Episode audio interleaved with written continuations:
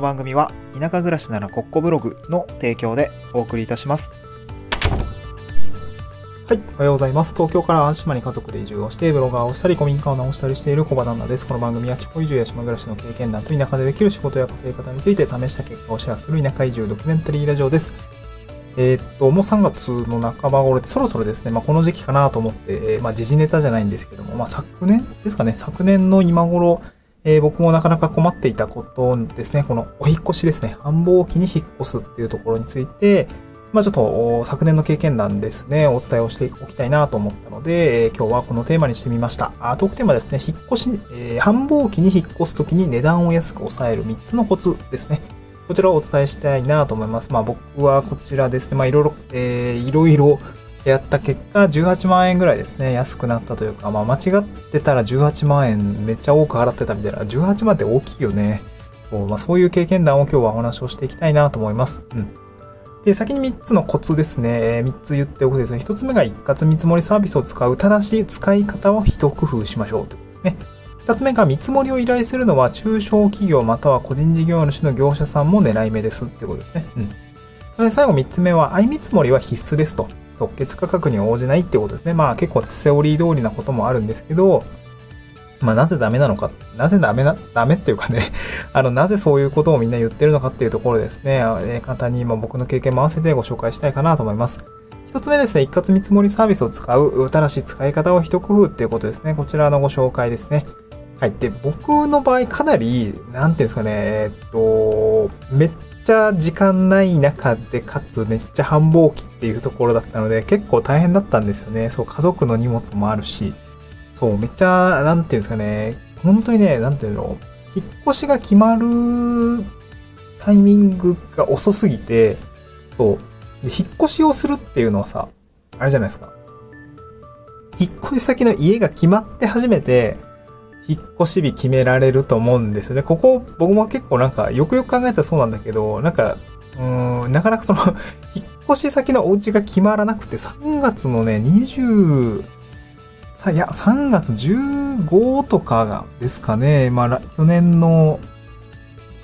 去年の今頃から、今頃まだ決まってなくて、そう、確かね、コロナでなかなかこう、僕東京に住んでたんですけど、当時、淡島に入ることができなくって、家を決めるのがちょっとだいぶ遅れてしまったんですよね。でももう3月末には会社辞めてるし、で、4月には淡島入って仕事しないといけないしっていう状況だったので、結構ね、た切羽詰まってたんですけど、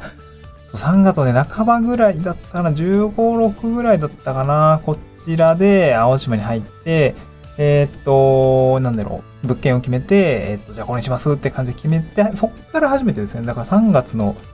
18日とか21日とかですかね、見積もりをそっから出しまくったん、見積もりをご依頼しまくったんですね。もうめちゃくちゃ繁忙期だったんですよ。で、やっぱ時間もなかったし、やっぱり一括見積もりサービス、あの、使ってよかったかなと思います。まあ、わーっと来て、バーっと連絡くれて、えーありがたいことに、こう、なんかそ、そ、すぐに見積もり出してくれくれたりとか、その日中にね、見積もり出してくれたりするところもあったので、すごく助かりましたね。どんくらいの費用がかかるんだろう、東京から始まってどんくらいの費用感なんだろうみたいなところ全然わかんなかったので、まあね、早めに連絡をくれてもらえるっていうのはすごく良かったかなと思いますね。まあ、ただし、この一括見積もりサービスとかって、こう、使い方ですよね。こう、なんか、多分こういう不安あると思うんですよ。こういうサービス使うと、めっちゃひっきりなしに電話かかってこないですかとか、めっちゃなんか、営業電話かかってきませんかっていうところ不安があると思うんですけど、これ僕も不安がありました。うん。でもやっぱなんか一括で出しておきたいなっていうところもあったんですけど、これ、あの、一工夫をするとですね、電話全然かかってきません。これですね、よくフォームのところに備考欄ってあると思うんですけど、まあなんかお伝えしたいことみたいな、あのー書く場所があると思うんですけど、思うんですけど、ここにですね、電話連絡お断りって一言入れるだけで、もう全然かかってきませんね。うん。まあ、言っ言ってるのに、あのー電話連絡してくるっていうところとはもうそもそもね、あのー契約しなくていいと思います。なんかね、もう意味わかんないじゃないですか。そう書いてるんだから。まあ、なんかで、ほとんどの業者、これ多分ね、結構いろんなところでやられてるみたいなので、あのとはまあ、業者の方も慣れているというか、あ、電話なしなんだね、みたいな、メールでじゃあ連絡しよう、みたいな感じで、全然電話かかってこなくて、まあ、こっちからね、電話かけたら、あの、普通に受け取ってはくれるので、まあ、なんか、あのーここはなんか電話しておきたいとかね。えー、なんかいろいろ、そう、あの、詳細を深掘りするために電話をしたいみたいなことであれば全然問題ないんですけど、まあ、ほとんどね、電話かかってこないですね。だから一括見積もりサービス使うのはいいんだけども、ただし、あの、使い方ですね、一工夫、電話連絡お断りみたいなところを入れておくと、あの、なんかそういう不安は解消できるかなと思いますね。うん。で、二つ目ですね。え見積もりを依頼するのは中小企業または個人事業主の業者さんも含めることが狙い、まあ狙い目ですね。狙い目はそういったところですよということですね。で、これ大手の業者はネームバリューがあるよな。例えば、えー、っと、アート引越しセンターさんとか、えー、坂引越しセンターさんとかですかね。なんかまあそういったところをいろいろアリさんマークとかいろいろこう CM とかやられてると思うんですけど、やっぱそこの大手の業者さんって、パッとこう思いつくと思うんですね。まあ、その第一早期に入ってくるってよく言いますけど、まあそのために CM 打ってるんで、あの大多数の引っ越ししようってなったら大体大手の方だったりとか、あとまあ、えー、っと、一番最初に電話するのが大手だったりとかっていうとこだと思うんですけど、やっぱ大手の業者さんってやっぱ、あ忙しいんですよね、この繁忙期。で、何が、なんでそんな忙しいのっていうと、これ法人の引っ越しとかもあるんで、やっぱ業者さんは忙しくなるっていうことですね。うん。で、これ、僕もすごい多分そうだったんじゃないかなと思うんですけど、大手の、そのめちゃくちゃ忙しい時に大手に見積もり取るとどうなるかっていうと、めちゃくちゃ高い見積もり出てくるんですよね。そう、見積もりが高い。まあ基本的に大手さん、まあ広告費とかね、乗っかってるから、えー、高い、高い傾向にあるんだけれども、繁忙期はめちゃくちゃ高いですね。そう、僕の場合、あの、まあ、最後言うんですけど、15万ぐらいで、淡路島から、あ、間違えた、東京から淡路島に移住す移住するときに引っ越し費用ですね。えー、荷物とか送って今、島に行くんでね いろいろな、なかなか、まあ、東京から関西だから移動にも結構遠いし、お金かかるんだけれども、15万ぐらいで収まったんですよ。もともと、そのめちゃくちゃ、まあ、これアートさんだ、アート引っ越しセンターさんだったんですけど、元から出た、もともと出てきた見積もりがもう33万だったんですよね。いや、18万も開きあるなんて、みたいな感じでびっくりしたんですよね。高いなぁと思って、まあその、これ僕もその前職の会社でですね、いろいろ見積もりを依頼してもらったりとかするときに、あの、多分これね、お断り価格というものがね、多分存在していると思うんですね。引っ越し業界においても多分どこの業界もそうだと思うんですけど、もうめちゃくちゃ高いからやめてね、みたいな。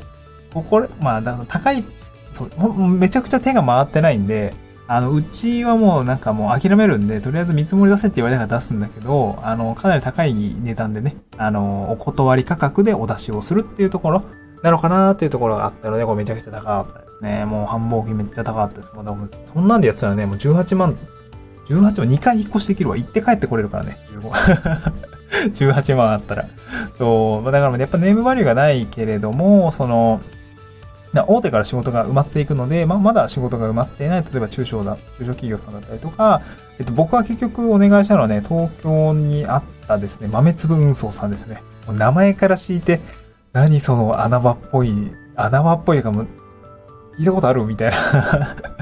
そんな感じの、あの、運送会社なんで、まあ、そのオーナーさんがね、すごく気のいい感じの、もう個人でやってるんです、みたいな、あの、なんかすごいね、丁寧で優しい感じだったので、そう、人柄、まあ、人柄で決めた感ありますね。人柄が良くて、えー、なんかそう、そういう、その、結構臨機応変にやってくれましたね。まあ、その豆粒運送さんの場合はですね、あの、まあ、僕、東京から淡路島に行くんですけど、あの、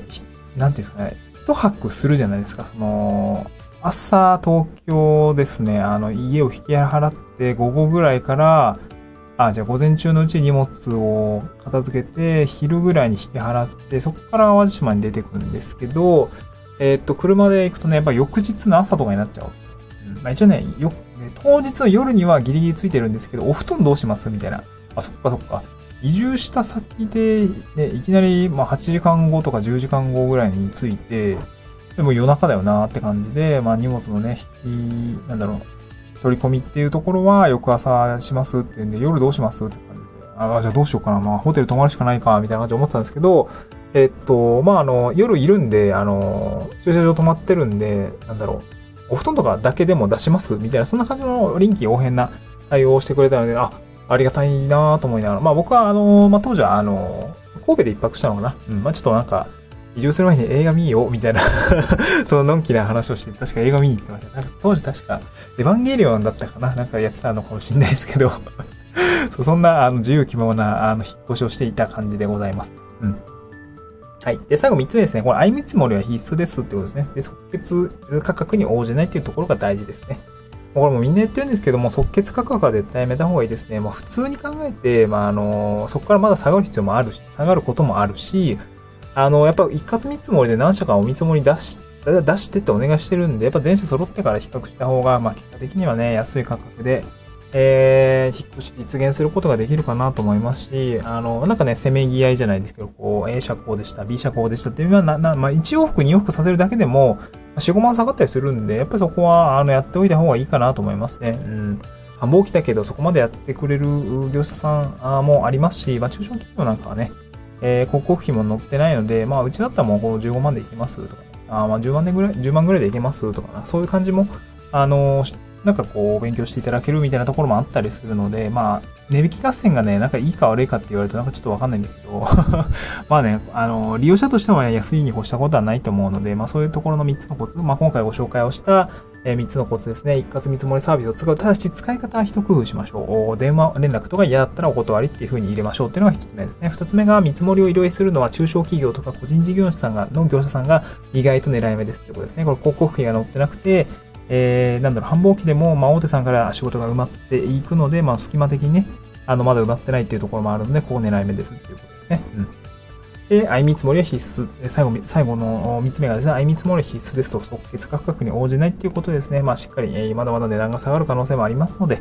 えー、ぜひそっちを試してみていただけたらなと思います。今日はあの、お話の内容ですね、今日は合わせて読みたいに、えー、っと、ブログの記事を貼り付けております。一応台本のノートにも貼り付けておりますので、こちらぜひ飛んでいただいてみていただければ、あ参考になるかなと思います。ので、ぜひ読んでみてください。えー、っと、そんな感じですかね。えー、引っ越しの話。そう。そうですね。引っ越しの話。今から多分、そう。地域おこし協力隊の人って結構割と3月ぐらいに、えー、っと、なんて言うんだろう。合否が決まって、多分今、ちょうど僕の、去年の僕みたいに、先を探しているんじゃないかなと思うんで、なかなかね、あの、ま、出張とかもそうだしね、会社辞めるってなるともうなんか、